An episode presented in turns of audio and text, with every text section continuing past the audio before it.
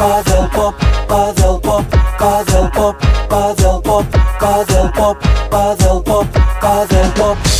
M80 Paddle Pop. Bom dia, bom fim de semana e bem-vindo a mais um M80 Paddle Pop, uma nova forma de estar aos sábados de manhã, um programa que dá voz às personalidades do paddle, uma das modalidades que mais cresce em Portugal e que continua a conquistar os eh, portugueses. E que programa teremos hoje, não é assim, Fernando? Bom dia. Olá Gonçalo, bom dia, é verdade. Hoje realmente é um dia especial para nós aqui na M80 e para, em particular para o Paddle Pop. Quando há uns meses atrás fiz o desafio à M80, Uhum. uma das coisas que concordámos logo de imediato é que este fosse um programa com caráter de entretenimento e informativo, mas sobretudo que promovesse a modalidade e os seus intervenientes, sejam eles jogadores, clubes, marcas ou entidades responsáveis. Em forma de balanço, e visto que estamos no episódio 6 desta primeira série de 12 episódios, e por isso vamos, eh, Vamos a meio, meio, vamos a meio, não é? Vamos a meio. Julgo que posso afirmar que esta foi, tem sido uma boa jogada. Ah, já aqui referi que tenho recebido bom feedback da parte dos praticantes desta modalidade, mas não só, também de pessoas que desconheciam o paddle, mas que gostam de ouvir o programa. Dito isto, e antes que comece aqui com alguma comoção de estarmos já no sexto programa, quero agradecer a aposta da M80 neste formato, mas sobretudo também a ti, Gonçalo, agradecer a ti. Ora, porque acho Obrigado. que fazemos uma boa dupla Sim, fora do corte. Sim, sim, qualquer dia temos é que combinar eh, dentro. É, é, pá, para mim, estou. Mas temos a que jogar com alguém mais fraquinho que nós. Pois, sim, sim, para não fazer má figura. Como disseste na tua introdução, hoje é um dia especial e por isso faremos também um programa diferente. Hoje connosco temos o representante da maior entidade responsável pelo paddle em Portugal. Hoje temos nada mais, nada menos que o presidente da Federação Portuguesa de Paddle, o Ricardo Oliveira. Olá Ricardo, bem-vindo e obrigado por teres aceito o nosso convite. Bem-vindo, Ricardo. Quem agradece sou eu, obviamente. Uh, não, não creio que o programa seja assim tão grande para eu cá estar hoje, mas uh, é certamente é um programa grande para o paddle, que isso é o que interessa, e não, não deixar de manifestar aqui, obviamente, o apoio em nome da Federação Portuguesa de Paddle, da, da M80, como digamos a rádio é oficial do paddle e pelo todo o apoio que nos tem dado nos últimos anos na divulgação deste fantástico, desta fantástica modalidade. E, portanto, e a todos os ouvintes, obrigado por nos estarem a ouvir e, e divulguem o paddle, basicamente. Muito bem, Eh, se calhar começamos então a explicar como é que este programa vai funcionar. Hoje, como é um programa especial, tendo aqui nós sendo promotores da modalidade e tendo aqui connosco a entidade que mais promove o paddle em Portugal, ou a mais interessada até na promoção da modalidade, teremos muitos temas em que falar, já lá vamos, e por isso vamos fazer um dois em um. Aceitas, Gonçalo? Claro que sim, vamos, Vamos ter o Ricardo em dois programas, portanto, vamos ter o mesmo convidado nos dois episódios. Hoje falaremos de alguns temas e daremos continuidade no próximo sábado, onde iremos também colocar à, à prova a cultura geral padelística do presidente da Federação. Parece Parece-te muito bem? bem? Parece muito bem. Vamos a isso, Fernando. Antes de, eh, de mais, relembrar aos nossos ouvintes que todos os episódios deste M80 Paddle Pop podem ser ouvidos também em podcast. Basta ir até ao site m80.iol.pt, fazer o download também pode ser feito, download da aplicação que está disponível para smartphone. Muito bem lembrado, Gonçalo. É verdade. Vamos a isso então. Ricardo, preparado? Nasci preparado. É, Isto é Isto é, isto é a resposta a, a Jorge Jus. Ahm, bem, eh, vamos então começar. Eu vou pegar aqui numa questão que tem sido abordada aqui nestes programas. Já tivemos aqui a opinião tanto de clubes como de jogadores de paddle sobre como foi lidar com esta situação da pandemia que estamos infelizmente ainda a passar. Mas pergunto como foi para uma entidade como a Federação lidar com isto tudo. Bem, eh, foi, foi difícil, obviamente. Assim, se eu quiser sumarizar, eh, foi muito difícil. Porquê? Porque a Federação, obviamente, tem os seus filiados e, e sente as dores dos seus filiados. Os filiados da Federação são os jogadores, treinadores e árbitros. Talvez esses m- afetados por não poderem exercer, digamos, a prática da modalidade, e no caso dos treinadores e dos juiz árbitros já implica muito, porque não podem dar aulas e, portanto, é a sua forma de sobrevivência, ao fim e ao cabo, é a sua profissão. Uh, mas os clubes, que são a maioria dos representantes delegados na Assembleia Geral da Federação, e esses sim sofreram muito e durante alguns meses uh, foi difícil assistir a isto. Uh, obviamente que a Federação tentou, junto do, do Governo, uh, sensibilizar o Governo para que uh, fosse demonstrado que o paddle é uma modalidade que não tem altos níveis de risco de transmissão da doença um, e portanto essa foi a nossa grande batalha. É claro que como Presidente da Federação uh, custa muito todas aquelas aquelas chamadas, telefonemas, reuniões uh, que tive e, e, que tive que ouvir, obviamente, todos o, os problemas que os clubes estavam a atravessar, todos o, aquilo que os seus funcionários estavam a passar e depois também as, uh, o, o, que aconteceu à própria modalidade, porque é óbvio que neste ano de 2020 que passou, os números de filiados baixaram, por exemplo, a Federação, a própria Federação sofreu bastante porque viu reduzir para cerca de 52% aquilo que foram que era o número de licenças uh, federativas e eu não gosto muito sequer dizer isso e queixar muito porque sei que há modalidades que passaram problemas ainda maiores, pelo menos a nível do que é a direção das federações uh, e algumas nunca chegaram a reabrir e etc. Portanto temos de estar solidários com essas que passaram um momento pior que nós, uh, mas muito difícil e obviamente sentindo sempre os problemas das dores dos clubes. Felizmente isso depois a meio do ano conseguiu-se resolver e felizmente infelizmente também sei que um, ehm, os números do paddle, inclusive, aumentaram em relação ao ano passado. Era uma... aí que eu queria tocar mesmo é. agora nessa parte, que apesar desses infortúnios todos que, que aconteceu, aconteceu, como dizes, a todas as modalidades, houve efetivamente, fala-se aqui, já tivemos o, o Pitucas aqui como o, o, conhecedor de alguns clubes e responsável pelo Paddle do Estoril, mas que o Paddle teve um boom gigantesco a seguir a isso, que é facilmente explicável porque as outras modalidades que são mais de contacto não, não, não se podem uh, praticar e então as pessoas para fazer desporto começaram a jogar paddle. Esses números achas que vão se manter? Achas que essas pessoas estão só temporariamente ou vêm para ficar? Porque tem havido efetivamente um boom grande uh, no paddle. Sim, o paddle tem vindo a crescer muito nos últimos anos, uh, é, realmente é uma verdade. Uh, este ano, eu como eu disse, a nível do que são licenças federativas, que não é a grande representatividade da modalidade em Portugal, porque nós temos, tínhamos cerca de 10 mil licenças, uh, mas temos cerca de 100 mil praticantes da modalidade e, portanto, aquilo que é, quem joga paddle é muito, não é? E agora provavelmente teremos mais ainda. E eu acho que sim, que eles vieram para ficar. Acho que, que os clubes, uma vez que podendo estar abertos, acho que o, o paddle é uma modalidade que retém muito a pessoa que experimenta, ou seja, temos altos números de retenção. Eu calculo, a dada altura, fizemos, temos um estudo sobre isso que dizia que cerca de 78% das pessoas que experimentam paddle voltam a jogar paddle outra vez, e portanto não creio que haja outra modalidade que tenham os números tão, tão altos e, portanto, eh, obviamente que a minha esperança, é, e aqui tem que ser positivo, sempre, sempre fomos, a Federação de Paddle sempre foi positiva neste período, é, sempre lutámos para que o paddle abrisse, sempre lutámos para que o paddle se mantivesse aberto, é isso que vamos continuar a fazer e, portanto, temos que acreditar que essa vai ser a decisão, porque o risco de contágio no paddle e no desporto em geral é diminuto e, e, portanto, temos que apoiar o desporto e há muita gente que depende do desporto, obviamente, e, portanto, é o, é, um, é o nosso papel, ao fim e ao cabo. Mas sim, acho que vão se manter os números, sem dúvida nenhuma, e acho que até vão aumentar. Esperemos que sim. Um, eu tive aqui a fazer uma pesquisa, vejo que a Federação foi fundada em 2012, depois de alguns anos sobre a tutela da Federação Portuguesa de Ténis. O vosso trabalho tem sido realmente fantástico, já foi até aqui referido por vários convidados que todos enaltecem o trabalho da Federação. Uh, desde o crescimento da modalidade, quer no aumento do número de praticantes, que segundo sei, segundo tenho, tive a oportunidade de pesquisar, já passa aos 100 mil. Clubes são já cerca de 174 filiados na Federação. Temos o paddle escolar, temos o paddle adaptado e mesmo ao nível das seleções nacionais, onde cada ano que passa vamos atingindo melhores resultados a nível internacional. Mas olhando aqui para a vizinha Espanha, que não podemos fugir a essa questão, porque é a maior potência do paddle mundial, uh, é já um setor de atividade cuja economia envolve muito dinheiro e muitas marcas. Há quem diga que o, o paddle está uh, muito perto de chegar aos níveis do basquetebol e outras modalidades que já estão há anos em Espanha.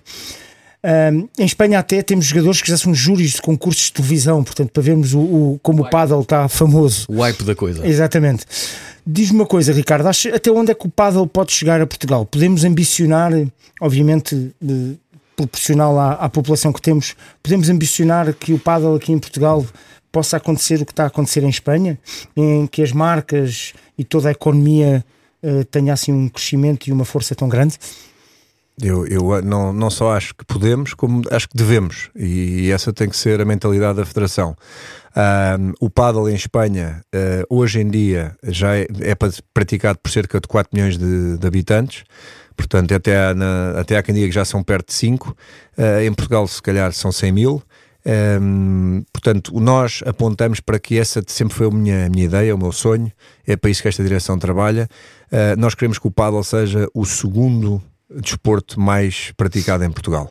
Há um desporto que, com quem não podemos competir, nem nós, nem ninguém, que é o futebol. É uma liga à parte, não é? E todos gostamos de futebol, obviamente, e parabéns ao futebol. Como é óbvio, eles não têm culpa de ser tão populares uh, e, e, certamente se o são é também fazem um bom trabalho. O meu, o meu colega da Federação Portuguesa de Futebol acho que faz um trabalho excelente, é só ver os resultados também que nós temos desportivos, mas nós também, portanto, queremos copiar aqueles que são bons, obviamente, e portanto a ambição do paddle é tornar-se o segundo desporto mais, mais praticado em Portugal. Eu creio que neste momento, em termos de licenças federativas, estamos em, creio que sétimo ou oitavo, em termos praticantes, se calhar já estamos um bocadinho uh, melhor que isso, uh, e portanto eu diria que essa é, essa é a nossa ambição se eu aqui ficasse mais alguns anos, eh, era por isso que me ia bater eh, certamente, e acho que temos condições para isso. Acho que o paddle, não vejo porque é que o paddle não poderá ser o segundo desporto mais jogado em Portugal. Não vejo, porque não. Só se nós fizermos realmente um trabalho uh, mau. Se eu ainda aqui ficasse mais alguns anos, sendo eu um senhor das palavras, vejo que o tempo verbal é de despedida. Bem, uh, para já uh, o, nosso mandato foi, foi prorrogado por mais um, foi estendido, aliás, por mais um ano de liberação da Assembleia Geral, uh, como previsto pelo despacho que fez o seu Secretário de Estado.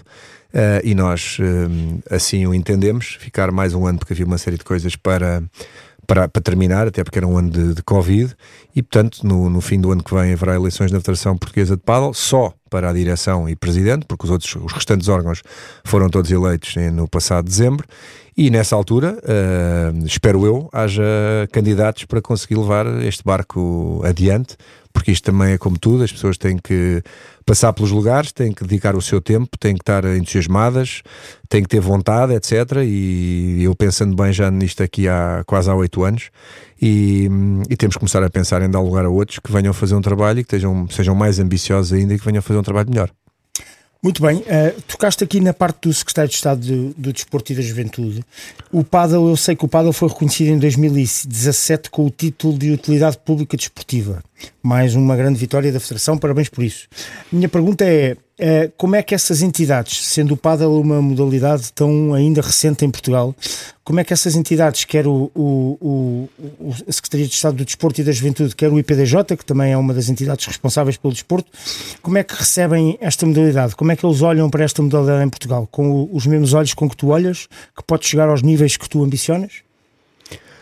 Eu, eu acho que sim, não me vou aqui substituir eh, nem ao Presidente do IPDJ, o Dr. Vitor Pataco, nem ao Sr. Secretário de Estado, o Dr. João Paulo Rebelo, Uh, mas uh, eu acho que sim, eu acho que primeiro, uh, quando tivemos a utilidade pública desportiva, é porque, obviamente, foi um processo que passou pelo IPDJ e, portanto, se não tivesse tido um parecer, digamos, positivo do IPDJ, dificilmente isto teria acontecido e depois, obviamente, teve que cumprir todas as, as leis e os requisitos que a lei determinava e depois, ultimamente, a última palavra foi do seu Secretário de Estado, que acho que confiou em nós, confiou nesta, nesta direção, naqueles que trabalhavam até ao momento uh, e que ele provavelmente achou que trabalhavam bem um, ehm, e confiou-nos, portanto, deu-nos o Estatuto de Utilidade Pública Desportiva, confiou-nos a modalidade e eu, as conversas que, que vamos tendo ao longo do tempo, acho que demonstram que, que pelo menos há, um, há uma excelente relação uh, entre a Federação e a IPDJ e a Secretaria de Estado. Uh, acho que uh, tanto o IPDJ, o Dr. Vitor Padac, e obviamente e todos, a doutora Sónia Paixão e toda a gente que está no IPDJ e que tem que fazer o seu trabalho, obviamente, e que temos uma, relações, digamos, que são oficiais, não é? mas isso não impede que haja um excelente relacionamento e com a Secretaria de Estado igual, com o seu Secretário de Estado e com o adjunto, Nuno Laurentino, com o Departamento Jurídico, com toda a gente dali. Eu acho que esta Federação mantém excelentes relações, também mantém porque cumpre tudo aquilo que lhe pedem para cumprir, mas é importante dizer, porque hum, neste país infelizmente normalmente diz mal tudo, não, eu, não vou fazer isso, eu vou dizer bem, eu acho que uh, o trabalho que é feito com o IPDJ, a Federação, não poderia desenvolvê-lo da forma que o desenvolve se não tivesse o apoio do IPDJ e a confiança do IPDJ, obviamente, e a mesma coisa vou dizer para o Secretário de Estado, que está, está, está acima na hierarquia do Governo, não é? Que, como disse nos depositou essa confiança e nos tem vindo a apoiar até nas conversas que vamos mantendo sobre a situação do Covid e etc. E sempre a criar portas para que o desporto possa continuar e sempre mostrando, digamos, sensibilidade um, à causa de, do paddle e do desporto em geral e, portanto, da nossa parte, só temos que agradecer a essas instituições e, e, e que continuem assim as relações, obviamente, e que, mas acho que uh, temos um amigo, ou seja, e não só o paddle, mas acho que o desporto tem um amigo uh, naquilo que é o IPDJ e que é a Secretaria de Estado. Uh, pelo menos essa é a minha experiência. Muito bem, Ricardo, vamos fazer aqui uma pausa, pois este não é apenas um programa de paddle, mas é também um programa de música e por isso mesmo, como nosso convidado único do programa de hoje, se calhar deixamos o Ricardo escolher, escolher a primeira sim, música, sim, não é, Gonçalo? O que é que achas? Vamos a isso. Ricardo. Se é para escolher uma música que eu gosto muito, olha, pode ser White Snake, Here I Go Again. Ui, boa escolha. Nem, boa escolha, nem se diz mais nada. M80 Paddle Pop. Estamos de volta ao M80 Paddle Pop, um programa que toma conta das manhãs da M80 todos os sábados. Hoje temos connosco o presidente da Federação Portuguesa de Paddle, Ricardo Oliveira, que tem estado numa agradável conversa connosco e com o Fernando, principalmente, mas agora vai ter de responder às perguntas dos nossos ouvintes, não é assim, Fernando? É assim mesmo, Gonçalo. Esta semana trocámos o habitual quiz por perguntas ao nosso convidado, como temos por hábito de fazer. Uhum. Esta semana demos demos a oportunidade aos nossos ouvintes de também eles serem entrevistadores. E das várias questões que recebemos, umas mais simpáticas do que outras, aviso já, escolhemos três questões. A primeira é do João Souza do Porto, que eu até pensei que fosse o tenista, mas Sim. não parece, e pergunta o seguinte: O que achas da liga World Paddle Tour? Põe. eu não vejo por que razão será uma pergunta chata. Uh, eu acho que é uma liga que dá muito ao paddle, obviamente, é o circuito mundial, digamos, uh, oficial, ou seja, não existe outro até o momento. É onde jogam os melhores jogadores uh, do mundo, é o paddle espetáculo, muito contribui para a divulgação do paddle a nível mundial, não, não só em Espanha, mas a nível mundial. Nós, Federação Portuguesa de Paddle, temos uma cooperação e colaboração com eles desde 2013. já cá se fizeram uh, vários Opens, fizemos vários Challengers, Challengers organizados diretamente pela Federação, Opens Masters. também, Masters em que tivemos uma cooperação com promotores uh, e, portanto, eu diria que, respondendo ao nosso ouvinte, o João de Souza, que as relações com o World Paddle Tour são fantásticas, que é um excelente circuito do paddle, faz muito pelo paddle e acho que se ele não existisse, o paddle em Portugal não estaria ao nível que está uh, hoje em dia e, portanto, só temos a agradecer. Uh, esperamos manter as relações que temos uh, com eles por muitos e muitos anos e esperamos que eles continuem a, a fazer uh, paddle espetáculo. Muito bem, vamos então para a segunda pergunta. Acho que o João Sousa ficou satisfeito. Claramente. Um, a segunda pergunta é do António Botelho Muniz, de Lisboa, e pergunta sobre as competições nacionais para quando um aumento do prize money e uma maior igualdade entre prémios dos masculinos e femininos. Portanto, são duas perguntas noutra. Ele deve-se hum. estar a queixar que os price money são baixos. Bem, isto eu agora tenho que dar aqui uma versão um pouco federativa e se calhar mais da, da minha profissão, mais eh, financeira, economista, uh, que é o seguinte: ora, os, os prize monies, obviamente, em Portugal são proporcionais àquilo que a modalidade movimenta. Claro. Ou seja, não é? Uh, o futebol, o Ronaldo recebe, quando se transfere, recebe 100 milhões de euros. Porquê? Porque eh, tem não sei quantos milhões de pessoas que o querem ver jogar não é? e que pagam para isso. E compram e, as camisolas. Não é? Compram as camisolas, compram isso tudo. Portanto, o, o Ronaldo em si gera dinheiro. Uh, mais do que um jogador que esteja a jogar na terceira B regional, claro. obviamente, não é? Uh, e portanto joga melhor, tem mais público, etc. Nós em Portugal temos um circuito à nossa medida, ou seja, é um circuito uh, que eu até acho, pessoalmente, que até está, é, é bastante grande. Uh, e, aliás, tirando o World Paddle Tour, provavelmente Portugal tem o segundo maior circuito mundial. Espanha não, não, não tem um, um não, campeonato nacional, não, jogam tem, todos no, no WPT. Tem, jogam no WPT, não tem, não tem um, Espanha tem um circuito, digamos, amador. E os prize monies em Espanha não são iguais aos nossos. Relembro aqui que nós, o ano passado, uh, apesar de ser um ano de Covid, tivemos, eh, eu julgo que foram 7 ou 8 ou 9 mesmo provas, 10 mil, uh, tivemos 25 mil e, e, mais não sei, ou seja, o nosso calendário é recheado e hoje em dia as provas 10 mil e 5 mil, ou até o ano passado, até 31 de dezembro, uh, já tinham prize money e já era um valor considerável para aquilo que é digamos, uh, uh, aquilo que é o retorno aos patrocinadores quando investem numa modalidade. Pronto.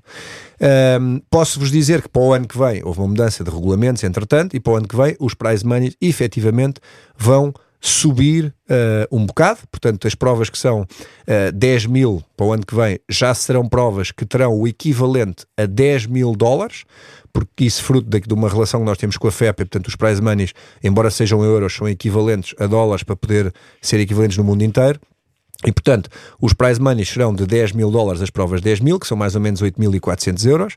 As provas 5 mil serão de 5 mil dólares. As provas 2 mil serão, mudam de 2.500 para 2 mil, mas também já têm prize money, já têm 2 mil dólares prize money. E, portanto, eu acho que são montantes, toda a gente gostaria de ganhar mais, obviamente, mas para conseguir isso, relembro que há um esforço muito grande dos clubes, primeiro, que são quem faz as provas, e depois dos patrocinadores que patrocinam as provas e que vêm ali uma oportunidade para divulgar as suas marcas e angariar clientes etc. Isso é a primeira pergunta, ou seja, para onde vamos subir? Não tanto quanto gostaríamos, obviamente que eu adorava que tivéssemos um circuito que pagasse 100 mil dólares todos os torneios, mas não é, não é possível, não é essa a nossa realidade ainda. Um, mas, mas pronto, ficamos por aqui. Vamos subir, não tanto quanto gostaria. Pergunta número 2, das senhoras. Bem, e não haver aquilo que chamam a igualdade. Uh, estes são sempre temas, é um tema polémico, mas eu nunca, nunca me escudo a, a responder ao que quer que seja, e portanto posso dizer-vos o seguinte: na Suécia, este ano, foi, foi uh, o governo, pela primeira vez, uh, solicitou à Federação de Paddle que trabalhasse na igualdade do paddle masculino, feminino, ou melhores condições femininas. Porquê? Porque, das, imaginemos, 100 provas que chegavam na Suécia, havia imaginemos duas ou três provas femininas. Nós em Portugal quer relembrar o seguinte: nós já para aí há quatro anos que nos nossos regulamentos obrigamos a que, se um clube quer fazer uma prova masculina, é obrigado a fazer uma prova feminina. A abrir inscrições, pelo menos. Portanto, não há ninguém neste país que possa dizer só vou fazer uma prova de homens e, não, e que se ralem as senhoras. Não. Nós apostamos nas senhoras, obviamente, até porque o paddle socialmente é um desporto muito jogado por senhoras e posso-vos dizer os números. Socialmente, uh, o paddle é jogado em Portugal, cerca de 58% são homens, 42% são senhoras, mas depois vamos entrar aqui noutro capítulo, que é o paddle competitivo, que é aquele que a Federação uh, se encarrega. No paddle competitivo já vos posso dizer o seguinte, 89% são homens, 11% são senhoras. Muito bem. Ora, quando nós chegamos aos patrocinadores e os clubes chegam aos patrocinadores e vão pedir o mesmo valor de patrocínio para uns e para outros, os patrocinadores normalmente respondem: então, mas como é que eu vou dar o mesmo dinheiro para, um, para provas que têm umas têm, uh, digamos, uh, 100 jogadores, na proporção, não é? Têm 89 jogadores e as outras têm 11 jogadores. E, portanto, é uma dificuldade muito grande que os clubes têm para conseguir angariar patrocínios para essas mesmas provas que são obrigadas a fazer masculinas e femininas. A Federação deu um passo ainda mais além. A Federação sem ninguém lhe dizer nada, atenção, isto foi partiu da nossa iniciativa, a Federação, a dada altura, para além de ser obrigatório haver uma prova masculina como feminina, determinou que, meus senhores, então os prize monies das provas femininas têm que ser pelo menos metade do valor das masculinas. Ok, claro que há muita gente que não está satisfeito, diria que deveriam ser iguais. De uma perspectiva económica financeira, eu tenho muita gente que também me telefona a dizer não pode ser, porque isto depois é, há, há várias opiniões, não é? Mas para uma modalidade que 89% são masculinos ou são femininos e que nós dizemos que vamos fazer aqui uma proporção para já mínimo de metade, ok? já estamos acima daquilo que seria o, digamos, o, o expectável. Mas também fazemos mais. Nós dizemos que esse é o mínimo. Se o patrocinador entender, ou se o clube entender e tiverem condições para isso, o prize money feminino até pode ser superior ao masculino. O que a Federação obriga é que, se abrem uma prova masculina, têm que abrir feminina. E se vão pagar dinheiro aos homens, vão ter que pagar pelo menos metade às senhoras. Mas relembro-vos uma coisa: quando nós abrimos um quadro de masculinos 1 para homens, temos lá 30 duplas a jogar. E muitas vezes abrimos quadro feminino e nesse, nesse torneio às vezes nem sequer se pode fazer porque não há quatro pares inscritos. Pois. Ok? Sim. Portanto, uh, eu não estou a dizer que sou nem contra nem a favor. Atenção, eu estou a dizer, eu estou a, eu estou a, a, a responder aquilo que são uh, uh, o feedback que os nossos filiados, os nossos promotores, os nossos parceiros, toda essa gente, nos vão dando, os nossos clubes, etc. Isto não é uma decisão do Presidente da Federação. O Presidente da Federação não tem a possibilidade de chegar ali à Assembleia Geral e dizer assim: agora os prémios vão ser todos iguais para toda a gente porque eu mando. Não funciona assim. Portanto, nós até temos às vezes alguma dificuldade nas próprias Assembleias Gerais a aprovar aquilo que eu vos acabei de dizer, mas conseguimos. Está aprovado. É claro que o nosso desejo é que cada vez mais senhoras joguem, mas vou-vos dizer mais. Nós apoiamos financeiramente o mesmo número de atletas feminino que masculino naquilo que são as bolsas de alta competição, ok? São atribuídas por resultados, por níveis, e os das senhoras é mais, eu não vou dizer mais, é, mais, é, é diferente do dos homens, ou seja, é exigido um nível diferente a, um, a uns e a outros, mas os montantes são exatamente iguais. Ou seja, no nível 1 de, de atribuição de bolsa, os homens recebem o mesmo valor que as mulheres recebem. Mais, no nível 2, a mesma coisa. E mais, no nosso Masters da Federação, porque essa sim é uma prova da Federação, já não é uma prova de clube, a Federação tem nos regulamentos que nesse Master, exatamente porque participam 16 pares masculinos em masculinos e 16 pares femininos em femininos, a Federação atribui o mesmo valor de prize money aos homens e às senhoras. Portanto, okay. estamos a tentar fazer o nosso melhor, o nosso claro. melhor mas Uh, estamos limitados, digamos, por aquilo que é o mercado, basicamente. Respondido ao António, vamos então para a última pergunta. Um, a última pergunta vem do sul do país, é da Helena Lopes, de Faro, e que pergunta: quem é o seu jogador barra jogadora de paddle preferido e porquê? Não defenda só as portuguesas, com um smile pôs a Helena Lopes. Já a contar que o presidente da federação fosse dizer que a jogadora preferida era uh, uh, uma data delas aqui de Portugal. e é, e é óbvio que é. Uh, os meus jogadores preferidos, obviamente, vão ser sempre os jogadores portugueses, até pelos resultados que nos têm dado uh, as alegrias que nos têm dado, os resultados que têm alcançado, que se repararem desde 2012 até hoje, são uh, fantásticos. Já aqui e, falámos é? e já os aqui tivemos e, quase todos. E, portanto, é, é, fantástico aquilo que fazem pela promoção da modalidade e, e um, uma modalidade sem referências internacionais é difícil que venha a crescer. Portanto, eu se calhar, toda a gente sabe a apreciação que eu tenho pelos nossos atletas todos, uh, a Sofia, a Nogi, a Patrícia, a Maggie, uh, nas senhoras, são os nossos atletas, digamos, patrocinados pela Federação, que têm bolsas, o Diogo Rocha, o Miguel, o Pascoal e era o Ricky também, esses quatro, e depois há mais, há o Bastos, há o, ao, ao Francisco, ao Schaffer, há, há uma série deles, agora não é? é? os Peus, os jovens que vêm aí, etc. Portanto, todos esses são os meus jogadores preferidos e obviamente que como Presidente da Federação não posso preferir nenhum uh, em relação ao outro. Portanto, vou-me abster, são todos os meus jogadores, são, para mim são os melhores do mundo e, e tenho a certeza que pelo menos alguns deles vão continuar e ainda nos vão dar mais alegrias e um nível ainda mais alto. Portanto, vou se calhar para um nível mesmo estratosférico ao mundial, pois digamos o que são os números uns do mundo, e se calhar em, em, em homens, uh, provavelmente não, quer dizer, não, não, não tenho qualquer dúvida. Uh, o Bela é o, é o exemplo do, do atleta, do atleta completo. O Bela é quase que eu aqui parava o Bela ao Ronaldo. É, já basicamente. falámos disso também. Porque sim. o Bela é o, é o exemplo de trabalho, de dedicação, de esforço, de tudo. Uh, consegue manter os níveis de ambição desde o primeiro dia que chegou ao número 1 um até hoje. Ainda hoje lhe perguntam o que é que ele quer ser, ele diz que quer ser número 1. Um. Isso é muito difícil de manter no desporto. Um, e depois é um exemplo de tudo, de tudo, tudo, tal como o Ronaldo é. Portanto, eu também tenho uma especial, especial apreço pelo Ronaldo, pelo, para já, porque é português, é o melhor do mundo, uh, para mim, e, e, é um exemplo para todos os jovens que queiram ser também no desporto e alguém na vida. Mais também uma boa, superação. Uma, teve uma, é? boa é escola, o Ronaldo, é, é um, também. Sim, Teve, teve o Sporting. Claro. Desculpem lá, mas. Não, não, eu estou ótimo. Eu também estou bem. Teve, teve, teve, bastante teve bem. o Sporting. Eu, eu, puxei, eu puxei o tema porque somos os três do e Sporting. E há bocado aquele, tem aquela coisa do, do Jorge Jesus, não posso deixar de comentar que não, não, não é uma entrada a Jorge Jesus, é uma entrada a Ruben Amorim. Peço imensa desculpa. Pois é, pois é, pois é. Uh, Onde vai um, vão todos, não é? Exatamente, pronto. Portanto, em homens eu, eu escolheria o Bela, uh, sem senhoras, dúvida. Para fecharmos. É? Uh, em senhoras. Uh, eu, eu, eu sempre gostei no tempo que elas jogaram bem uh, e tudo o que elas faziam. As gêmeas. as gêmeas. Sempre gostei muito das gêmeas e portanto não vou dar a ninguém em exclusivo, mas sim, as gêmeas para mim eram, eram uma dupla porque. Uh, pela, pela dedicação que tinham, pela elegância que tinham, ou seja, um, é um bocado como no ténis, uh, há quem goste do Nadal, há quem goste do Federer. Eu pessoalmente por maior respeito tenha pelo Nadal, obviamente, porque tem o mérito todo do mundo, é um, é um, é um monstro de competição, mas gosto mais de ver o Federer jogar uh, e pronto, e no paddle gosto, gostei muito, gostava muito de ver as gêmeas quando estavam no seu topo. Acho que elas vão voltar outra vez ao seu topo e portanto se calhar são as duas a minha, a minha escolha. Muito bem, Ricardo. Terminamos assim então esta segunda parte com as perguntas dos nossos ouvintes. Para terminar esta, esta segunda parte, eh, para além dos ritmos do paddle, que outro ritmo musical nos queres brindar? Olha, eh, então eu agora também escolhi outra canção que gosto muito, que é dos Aerosmith, que é I Don't Wanna Miss a Thing. Escolha de presidente. É, é, é conversar presidente. Isto Vamos é- a isso. Está tudo pensado. M80 Paddle Pop. Estamos então de volta para a terceira e última parte do M80 Paddle Pop e antes de passar a bola ao Fernando, dizer eh, aos nossos ouvintes que eh, o programa da próxima semana será a continuação desta entrevista, onde iremos, para além de continuar a falar de paddle, eh, vamos também testar os conhecimentos do eh, presidente da Federação Portuguesa de Paddle, não é assim, Fernando?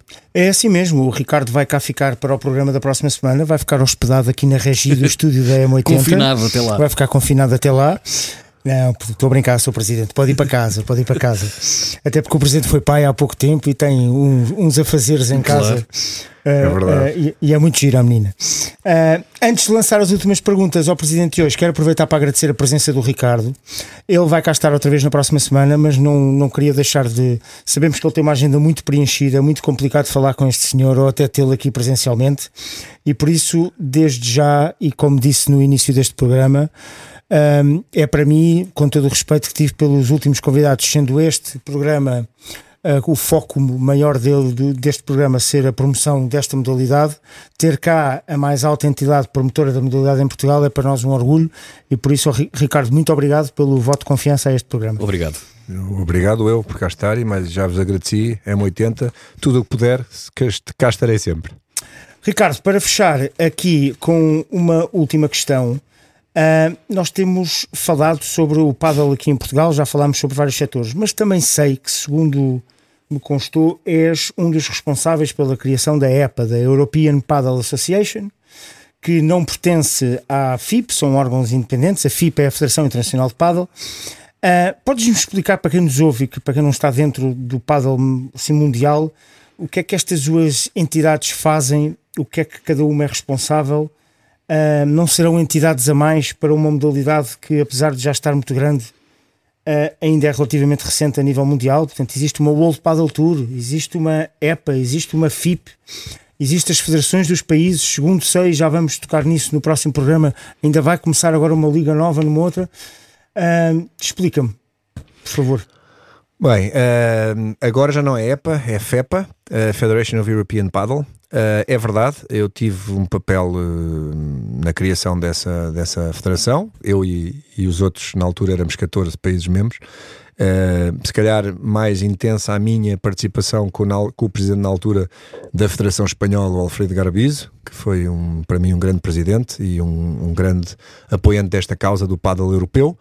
E, e pronto, e respondendo à questão, eh, dizer o quê? Dizer que a FIP é aquilo que a FIFA é para o futebol e a, a FEPA é aquilo que a UEFA é para o futebol. E, ou assim deveria ser. Eh, obviamente, nos últimos anos, não vou mentir, nos últimos, na curta existência da FEPA, tem havido alguns eh, atritos, porque efetivamente eu julgo que a, que a FIP, não a FIP, mas quem dirige a FIP, Ahm, entende que deve mandar e ser dona de- do paddle mundial e fazer tudo o que lhe apetece e etc. E portanto a FEPA, a dada altura, pediu até para ser membro ah, da FIP, não foi, não, não aceitaram, ah, lá está, julgo que terá havido algum receio de perda de poder, de controle, do que quer que seja, e a FEPA seguiu o seu caminho. Hoje em dia somos uma federação europeia com 22 países, fazemos tudo aquilo que são atividades de paddle europeu, Ahm, temos, organizámos o Campeonato da Europa, por acaso foi aqui em Portugal a última edição. Uh, julgo que a próxima será na, na Suécia. Uh, mas não só isso, fazemos seminários de paddle, fazemos cursos de formação de treinadores, fazemos cursos de formação de juiz-árbitros, etc. Tentamos organizar o paddle uh, na Europa. Depois, há umas federações que, que estão aqui, que estão, não estão nesta Federação Europeia, que são, e, tenho- e digo isto, mas é verdade, que é o Reino Unido, a Espanha, a, a França, a Itália e agora a Espanha, mas a Espanha é um caso particular. Essas três, Itália, França e Reino Unido, que são federações de ténis, não são federações de paddle. E não se juntaram ao projeto da FEPA. De resto, temos outras 22 eh, federações e o nosso objetivo, obviamente, é, é fomentar, desenvolver o paddle eh, a nível da Europa. Muito bem, nós não temos tempo para mais neste programa. Já vamos continuar a conversa com o Ricardo.